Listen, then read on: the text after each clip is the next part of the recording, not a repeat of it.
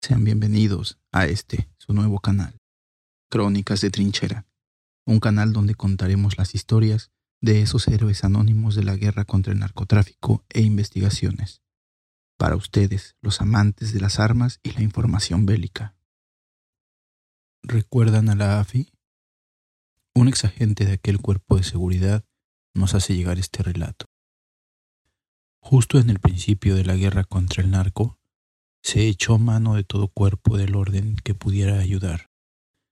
Esto al inicio del sexenio de Felipe Calderón. La AFI tenía grupos especiales que habían demostrado ser muy eficientes. No teníamos ni idea del tamaño del monstruo al que enfrentaríamos. Harían falta muchos años, derramamiento de sangre y recursos para dimensionar la magnitud del poder que tenían estos cárteles. Mi grupo se encontraba desplegado en la zona norte, conocida como la comarca lagunera. Una de nuestras tareas era la de salvaguardar la integridad del agente del Ministerio Público Federal adscrito a la delegación de PGR en esa zona. Una noche, mientras nuestro grupo estaba concentrado en un pequeño hotel de apenas dos niveles, el agente del Ministerio Público salió a una diligencia a bordo de la camioneta blindada que le había sido asignada para hacer su trabajo. De pronto, alrededor de las diez de la noche, se escuchó por la radio pedir ayuda a la gente del Ministerio Público Federal.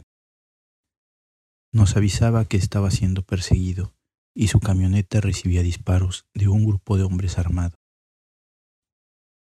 Comenzamos inmediatamente a prepararnos para salir a su ayuda pero nuestro comandante nos lo impidió. Nos pidió alistarnos y subir a la azotea del hotel. Por radio le pidió al agente del Ministerio Público que manejara hasta el hotel donde ya lo estábamos esperando para repeler la agresión. Escuchábamos cómo los disparos se acercaban poco a poco recorriendo la carretera, pero inevitablemente. Solicitamos apoyo de los cuerpos de seguridad locales. No hubo respuesta. Sabíamos que estábamos por nuestra cuenta. Finalmente llegó la camioneta del Ministerio Público. Entró por el estacionamiento, rompiendo la pluma. Se veían incontables impactos en la unidad. Las camionetas que lo seguían arribaron también al hotel intempestivamente, sin saber que ya les teníamos tendido un contraataque e inmediatamente abrimos fuego sobre ellos. Concentramos nuestro fuego sobre la primera unidad, así como también sobre la última, para dejar atrapadas a las camionetas que estaban en medio. Recuerdo que varios sicarios descendieron y comenzaron a intercambiar tiros contra nosotros. La refriega apenas comenzaba.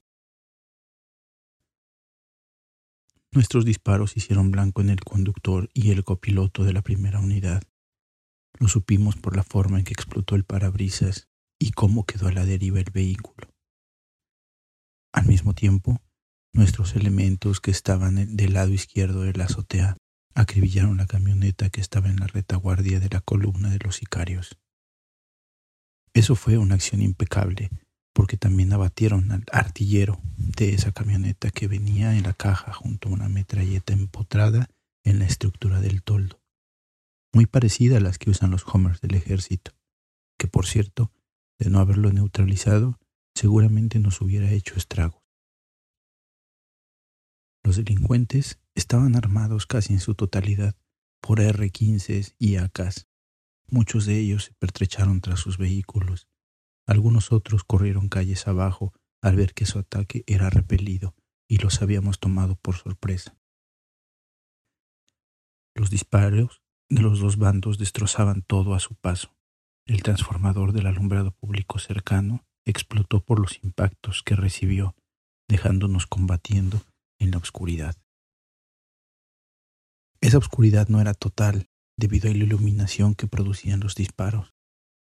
El ruido del combate era ensordecedor, vidrios rompiéndose por todos lados, alarmas de vehículos sonando por doquier, olor a pólvora quemada y gasolina quemándose.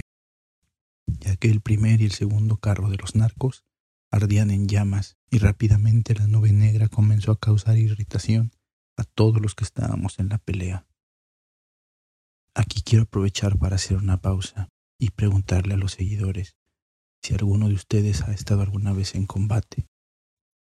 Si su respuesta es no, entonces déjenme decirles que el combate muchas veces es confusión total, gente dando órdenes, gritos, olor a sangre. Debes buscar una posición donde cubrirte y al mismo tiempo esa posición debe ofrecerte ventaja para hacer fuego efectivo sobre el enemigo. Entra en juego tu memoria muscular y repites todos los movimientos de los entrenamientos. Eso, sumado a la adrenalina y el miedo, da como resultado un momento salvaje. Mi posición estaba junto a una ventana del segundo piso, pero nos movíamos constantemente para no convertirnos en un blanco fijo. Los narcos estaban bien equipados y nosotros sabíamos que teníamos que hacer que cada disparo contara. El intercambio de disparos no cesaba. De hecho, algunos de los más nutridos encontronazos se dieron en la zona del lobby del hotel. Ahí luchamos por no dejar entrar a los delincuentes al inmueble. Intercambiábamos disparos cuando sentí una explosión que vibró todo el edificio.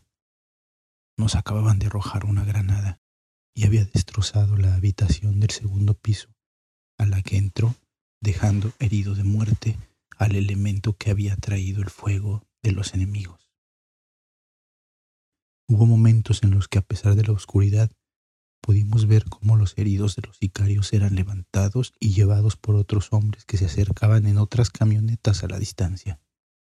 Nuestro parque se terminaba y las cosas no se tranquilizaban. Sabíamos el tipo de final que nos esperaba si se terminaba nuestro parque y caíamos en manos de esos sicarios. En esa época empezábamos a ver las decapitaciones en México. Yo tuve que subir a la azotea para ayudar al médico de combate de nuestra unidad a hacer unos torniquetes a algún compañero y estabilizarlo. Ese elemento había sido alcanzado en la pierna y el hombro por algunos impactos. En la desesperación, a alguno de los integrantes de nuestro grupo que estaba en la azotea se le ocurrió dejar caer los tanques de gas del hotel desde donde nos encontrábamos para que le explotaran a los sicarios que estaban abajo.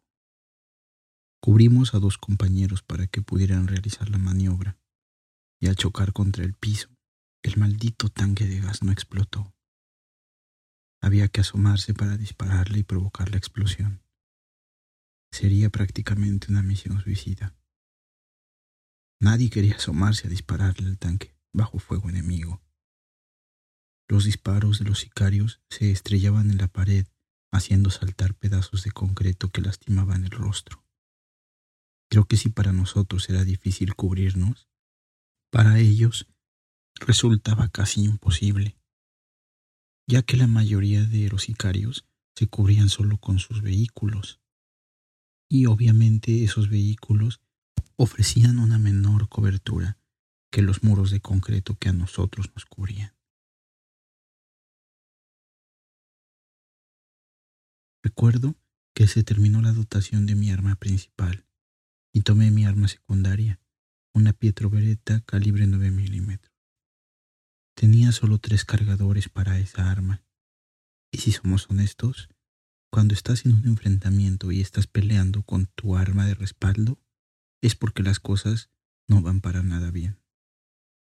El punto es que después de disparar desde varios ángulos, uno de los tiros acertó en el tanque de gas que desde hacía ya varios minutos estaba sobre la calle. La explosión fue tan fuerte que causó una gran bola de fuego nos quemó en distintas partes del cuerpo a varios elementos y obviamente también a varios de los agresores.